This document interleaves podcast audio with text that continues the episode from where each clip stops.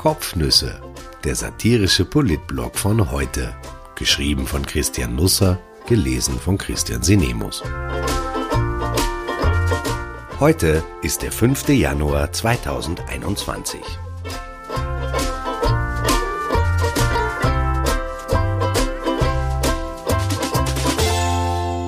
Geheimcode 4694. Die wahren Impfzahlen in Österreich und das Theater dahinter. Ein Lehrstück. Zum Jahreswechsel erleben Visionäre in Österreich seit jeher ihre Sternstunden. Sie blicken wahlweise nach vorne, nach oben oder in sich. Der Ertrag fällt häufig ergiebig aus, leider. In der Krone Bund, dem Sonntagsmagazin der Kronenzeitung, hielten diesmal gleich zwei Seher Einzug. Auf Seite 31 wurde Sylvia Brown gewürdigt, die Corona schon 2008 vorhergesagt haben soll. In ihrem Buch End of Days prophezeite die Hellseherin für 2020 eine schwere Krankheit, die unsere Lungen und Bronchien angreift. Weil sie auch behauptete, das Leiden werde nach einem Winter für zehn Jahre verschwinden, dann wiederkehren, ist das einschlägige Internet momentan in heller Aufruhr. Sprach sie da gar die Impfung an? Wir wissen das nicht, wir haben ja keine. Brown, die auch schon auf Platz 1 der Bestsellerlisten der New York Times zu finden war, hat eine lange Biografie an falschen Vorhersagen, vor allem in vermissten Fällen. Sie saß im Gefängnis, wurde wegen Betrugs angeklagt. In End of Days behauptete sie, 2020 werde Benedikt der letzte Papst sein. Es gebe keine Aktienmärkte mehr, Krebs und Erkältungskrankheiten wären ausgestorben, Roboter würden bei uns daheim kochen und putzen. Eine Studie untersuchte 115 Prophezeiungen von Brown, mit keiner einzigen lag die Amerikanerin richtig. Sie könnte in Österreich eine steile Karriere machen, das geht aber nicht, denn sie starb, auch für sie wohl überraschend, bereits 2013. In Larry King Live hatte sie ihren Tod mit 88 vorausgesagt, sie schaffte 77 Jahre. Mit dieser Präzision könnte sie gut das Corona-Dashboard des Gesundheitsministeriums managen. Ein zweiter Visionär fand Platz im Magazin. Sebastian Kurz gab eines seiner raren Krone-Interviews. Der Kanzler wurde auch zu Rudolf Anschober gefragt und das recht unverblümt. Halten Sie ihn für überfordert? Kurz hätte jetzt eigentlich antworten müssen, mitnichten. Das ist ein toller Typ, Experte in allem, kompetent bis zu den Haarwurzeln, vor allem im Bereich Gesundheit. Ich würde mir von ihm jederzeit den Wurmfortsatz wegschneiden lassen. Das tat er aber nicht. Vielmehr sagte er, das war eine riesige Herausforderung für alle, auch für ihn und das ganze Ministerium, aber wir arbeiten gut zusammen. Ich fasse seine Antwort auf die Frage nach einer etwaigen Überforderung kurz so zusammen. Ja. Auch der Bundespräsident hatte zum Jahreswechsel Visionen. Er forderte einen Mut zum Träumen ein. Jetzt ist die Zeit, in der wir träumen sollten, wie wir unsere Welt verbessern können. Anschober wollte Alexander van der Bellen nicht allein schlafwandeln lassen. Mein persönlicher Traum wäre es, sagte er der Austria Presseagentur, auf unter 1000 Fälle pro Tag zu kommen. Leider meinte er damit offenbar die Zahl der Geimpften in Österreich. Insofern wurde sein Traum schnell Realität. Recherchen zum Thema legen ohnehin die Vermutung nahe, in Anschobers Ministerium wäre Traumtänzerei und Traumwandlerei eine eigene Sektion. Erstaunlicherweise fällt das öffentliche und mediale Urteil über die Hervorbringungen dieser speziellen Spezialabteilung momentan erstaunlich milde aus. Auch hierfür gäbe es eine Kurzzusammenfassung. Peinlich. Zur Erinnerung, am 27. Dezember wurden in Österreich die ersten Dosen des Impfstoffes von BioNTech Pfizer verimpft. Der Kanzler und der Gesundheitsminister wohnten der Veranstaltung bei. Das Angebot an kulturellen Ereignissen ist ja momentan dünn gesät. Offenbar herrschte die Vorstellung, es würde reichen, ein paar Personen zu impfen. Der Schutz würde sich ähnlich wie Corona über Aerosole verbreiten. Man könnte also den Impfstoff weiteratmen und das Land wäre in Kürze virenfrei. Leider funktioniert das nicht so. Das machte aber nichts, denn glücklicherweise kamen die Feiertage und die Tage zwischen den Feiertagen. Das ist in Österreich immer schon die Zeit des natürlichen Shutdowns gewesen und so kam es auch diesmal. Clemens Martin Auer ist als Sonderbeauftragter des Gesundheitsministeriums für das Impfmanagement in Österreich verantwortlich. Sein Auftritt gestern im Ö1 Mittagsjournal sorgte für Rätselraten. Man wusste nicht genau, ob es von Wir sind Kaiser nun eine Radioversion gibt. Die Zahlen der Geimpften kenne er nur bis Silvester, sagte der Leiter der speziellen Spezialeinheit. Alles andere kann ich Ihnen aus Aktualitätsgründen nicht sagen. Was er mit Aktualitätsgründen meinte, konnte nicht geklärt werden, aber diese Aktualitätsgründe müssen schwer wiegen, denn Auer bestätigte, dass über die Feiertage diese Impfung in den Alten- und Pflegeheimen nicht stattgefunden hat. Danach allerdings auch nicht, denn die Impfdosen, die letzte Woche geliefert wurden und die Impfdosen, die diese Woche geliefert werden, werden ab nächster Woche verimpft. Dann aber wirklich. Ich meine, man stelle sich das einmal aus der Sicht der Impfdosen vor. Du liegst im Lager in Belgien. Das Reiseangebot ist überwältigend. Es kann überall hin in Europa gehen. Ans Meer, nach Venedig, Barcelona, an die Algarve. Im Kühlschrank hat es minus 70 Grad. Da sehnt man sich schon nach etwas Sonne. Und dann landest du im Nirgendwo von Wien. Keine Sau interessiert sich für dich, tagelang. Silvester feierst du allein mit den anderen Dosen, ohne Feuerwerk und Bleigießen. Wegen der depperten Haushaltsregeln kannst du dir nicht mal ein paar andere Impfungen in den Kühlschrank einladen und Party machen. Nicht den super Masern-Typen und die lustige Staupefrau. Nein, da wäre Israel besser gewesen. Rein, raus, fertig. Wir haben uns dazu entschieden, in allen über 900 Alten- und Pflegeheimen gleichzeitig zu beginnen, sagte Martin Clemens Auer in Ö1. Ich frage jetzt nicht, wer wir ist und ich lasse einmal das Wozu weg. Aber wie darf man sich das für den 12. Jänner vorstellen? Mit Trillerpfeife wie ein Badewaschel? Also Anschober trillert um 10 Uhr früh und österreichweit setzen alle die Nadeln an? Oder fährt die Polizei mit Lautsprecherwagen an den Alten- und Pflegeheimen vorbei? Kurz meldet sich via Radioansprache und sagt dann Prosit Impfung, zählt vielleicht runter, 3, 2, 1, Stich? Den Impfdosen wird es wurscht sein. Hauptsache endlich Action. Was Auer Ö1 sagte, deckt sich mit dem, was der Gesundheitsminister in den letzten Tagen gesagt hatte. Es deckt sich halt leider nicht mit der Realität. In Österreich seien 6000 Menschen geimpft, behaupten die beiden. Mit Stand gestern waren es aber erst exakt 4694. Das war nicht schwer feststellbar. Es gibt dafür praktische Hilfsmittel wie Telefon und E-Mail. Heute hat aus Aktualitätsgründen schlicht die zuständigen Stellen in den Bundesländern gefragt. Alle haben ihre Impfzahlen innerhalb weniger Stunden schriftlich übermittelt. Hellseherei war nicht nötig. Auch in den Ländern ist die Wut offenbar groß. Die Kärntner Ärztekammerpräsidentin Petra Preis sprach von einem erbärmlichen und jämmerlichen Zustand. Dieser Zustand schaut so aus. Österreich hat bisher laut Auer zwischen 100.000 und 110.000 Impfdosen von BioNTech Pfizer erhalten. Lassen wir jetzt einmal die Frage beiseite, warum der oberste Impfkoordinator nicht präzise weiß, wie viele Dosen er erhalten hat. Die Schwankungsbreite beträgt immerhin nicht ein paar Fläschchen, sondern 10.000 Stück. Schlimmer ist, dass offenbar niemand sagen kann, wo die gelieferten Impfdosen sind. In den Ländern kamen sie jedenfalls bisher nur bruchstückhaft an. Bei der Impfshow am 27. Dezember waren noch Helikopter eingesetzt worden, um die Pizzakarton großen Liefermengen zustellen zu können. Nun wurden offenbar Weinbergschnecken beauftragt. Die Steiermark, kein Scherz, hat bisher 40 Impfdosen erhalten. Das Burgenland 130. Oberösterreich 460. An die Länder Tirol gab keine Zahl an, wurden bisher gesamt 15.286 Impfdosen verteilt. Zur Erinnerung, die erste Lieferung traf in Österreich vor zehn Tagen ein. In Wien 2040 und Niederösterreich 2000 wurden bisher läppische Mengen verimpft. Aber im Vergleich zu den anderen sind diese beiden Bundesländer die Israels Österreichs. Kärnten wurden 6400 Dosen geliefert, keine einzige wurde bisher verbraucht. Oberösterreich erhielt 460 Dosen, 40 Menschen wurden geimpft. In der Steiermark ebenfalls. Das war aber die gesamte Zustellmenge. Salzburg erhielt 3996 Impfdosen und schaffte bisher 131 Patienten. Wenn also, Tirol hochgeschätzt, knapp 16.000 Impfdosen an die Länder verteilt wurden, dann lagern derzeit irgendwo fast 100.000 Dosen ungenutzt. Liebe Leute, wir haben eine Pandemie. Da sterben Menschen. Die Briten-Mutation und die Südafrika-Mutation schauen gefährlich aus. Aus dem oft beschworenen Marathon ist längst ein Wettlauf gegen die Zeit geworden. Aber wir pausieren, bis die heiligen drei Könige das Land verlassen haben?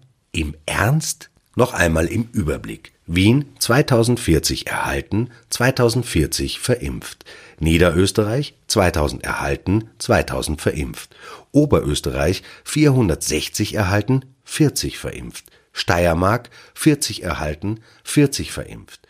Burgenland 130 erhalten, 130 verimpft. Salzburg 3996 erhalten, 131 verimpft. Kärnten 6400 erhalten, 0 verimpft. Tirol, keine Angabe, 93 verimpft. Vorarlberg 220 erhalten, 220 verimpft. Wenn wir bei diesem Tempo bleiben, also innerhalb von zehn Tagen, sagen wir einmal 5000 Menschen schaffen, dann brauchen wir, um alle 8,9 Millionen Einwohner impfen zu können, nicht ganz 49 Jahre. Wir wären also 2069 fertig. In diesem Jahr wird Kurz vermutlich seine Kandidatur für das Bundespräsidentenamt bekannt geben, vielleicht auf einer Bühne im Kaufhaus Österreich. Das soll dann recht zügig eine Webseite bekommen. Das Impfen ist aber nicht nur in Österreich der reinste Jammer, in Europa läuft es überall schleppend an. Was ein Leuchtturmprojekt der EU werden hätte können, deckt nun alle Schwächen der Gemeinschaft schonungslos auf. Die Naivität gegenüber China und den USA, die Trägheit der Mitgliedstaaten im Vergleich zu Ländern wie Israel, die Entscheidungsschwäche, die dafür sorgte, dass viel zu spät Impfstoff bestellt wurde, der Nationalismus, der dafür verantwortlich ist, dass es auch noch zu wenig wurde. Schade, denn in diesem Projekt schlummern mehrere Erfolgsgeschichten, die mitten in Europa spielen, die filmreif sind, die wohl damit enden werden, dass das Nobelpreiskomitee vor der Entscheidung steht, ob es dem Hauptdarsteller oder der Hauptdarstellerin den Friedens- oder den Medizinnobelpreis verleihen soll. Am 24. Jänner 2020 saßen Ugo Sahin und Özlem Türici beim Frühstückscafé in Mainz. Das Paar lebt mit ihrer Teenager-Tochter in einer bescheidenen Wohnung in der Nähe ihres Unternehmens. Sie fahren mit dem Fahrrad hin. Ein Auto besitzt die Familie nicht. Sahin hatte per Mail einen Artikel aus The Lancet erhalten, der ihn fesselte.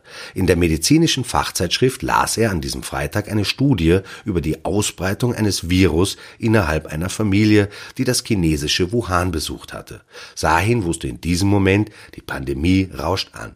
Von da an sei an keinem Tag mehr geruht worden, erzählte Türeci am 16. Dezember in einem Videotelefonat Angela Merkel. Das Protokoll ist auf der Webseite des deutschen Kanzleramtes nachzulesen. Zwei Jahre davor hatte Sahin in Berlin einen Vortrag vor Infektiologen gehalten, berichtet die New York Times. Wenn eine Pandemie käme, sagte der schmächtige Mann von der Bühne herab, dann wäre sein Unternehmen rasch in der Lage, eine Impfung zu entwickeln.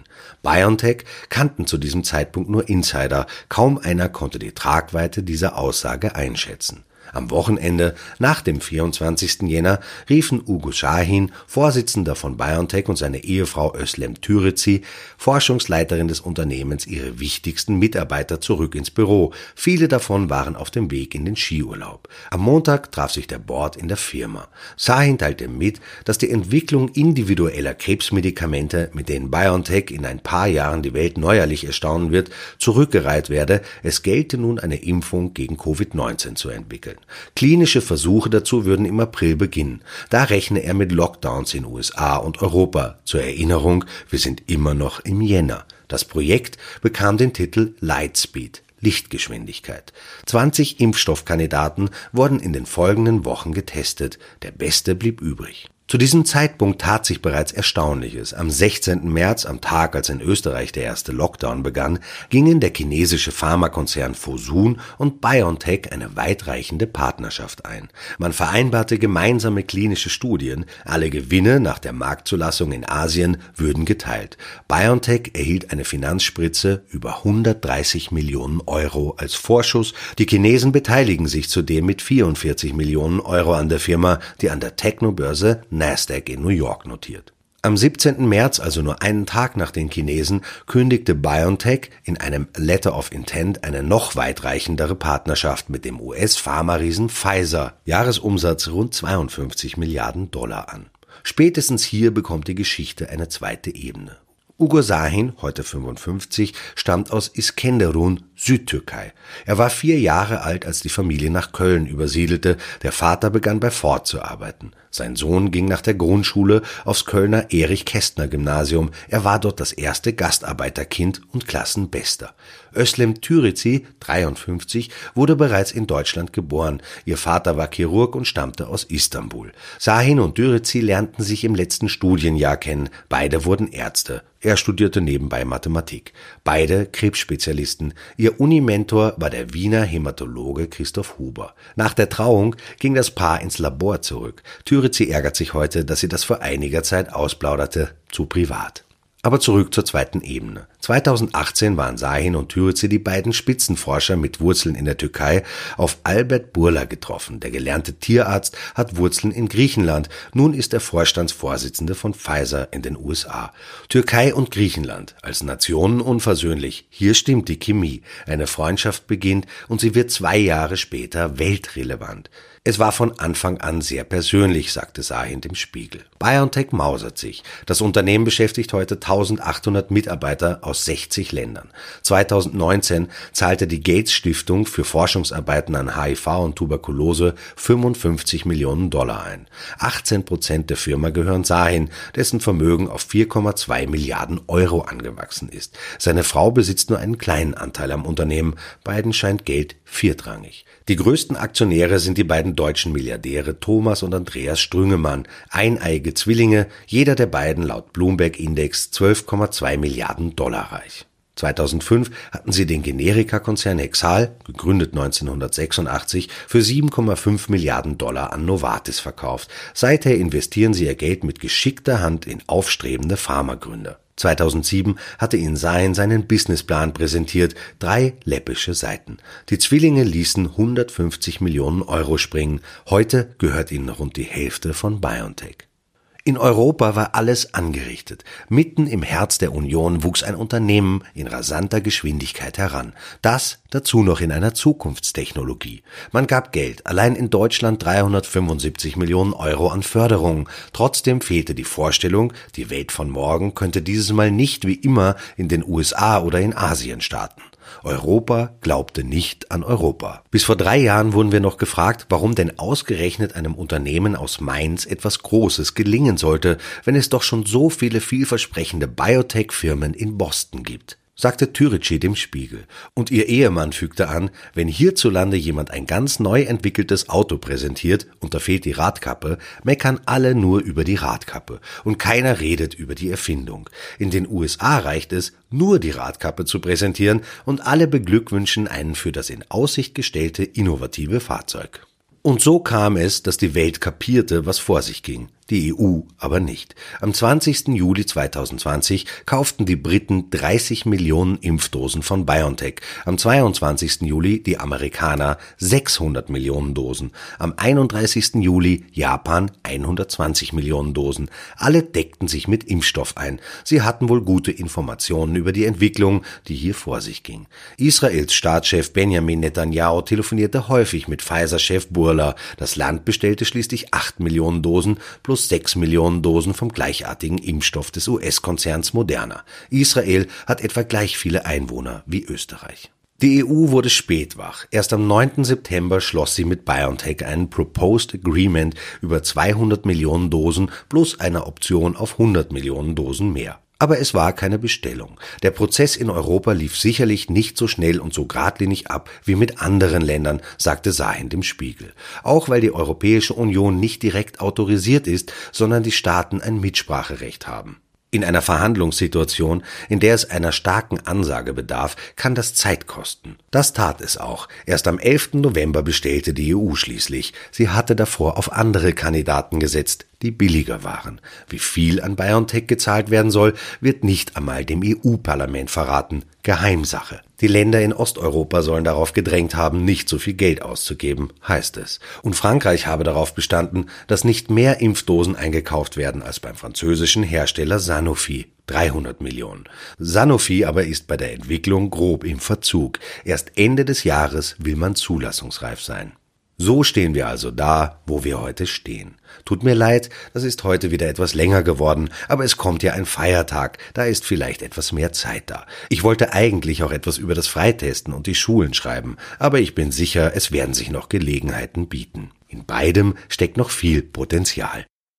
Ich wünsche wunderbare Restferientage. Am Sonntag landete ich in einer Nachrichtensendung des bayerischen Fernsehen, das wiederum über das wilde Treiben auf Österreichs Skipisten berichtete. Ein Mann kam zu Wort. Ich glaube, er stand mitten auf der Skipiste am Stuhleck. Er hatte einen Skihelm auf und eine Skibrille auf der Stirn. Er trug einen Skianorak und eine Skihose. Er hatte die Ski angeschnallt und war bereit loszufahren, den Hang hinunter. Vorher sagte er aber noch, ich hätte mir eigentlich einen härteren Lockdown gewünscht. Ich finde den Start ins Jahr 2021 humoristisch gar nicht so missglückt.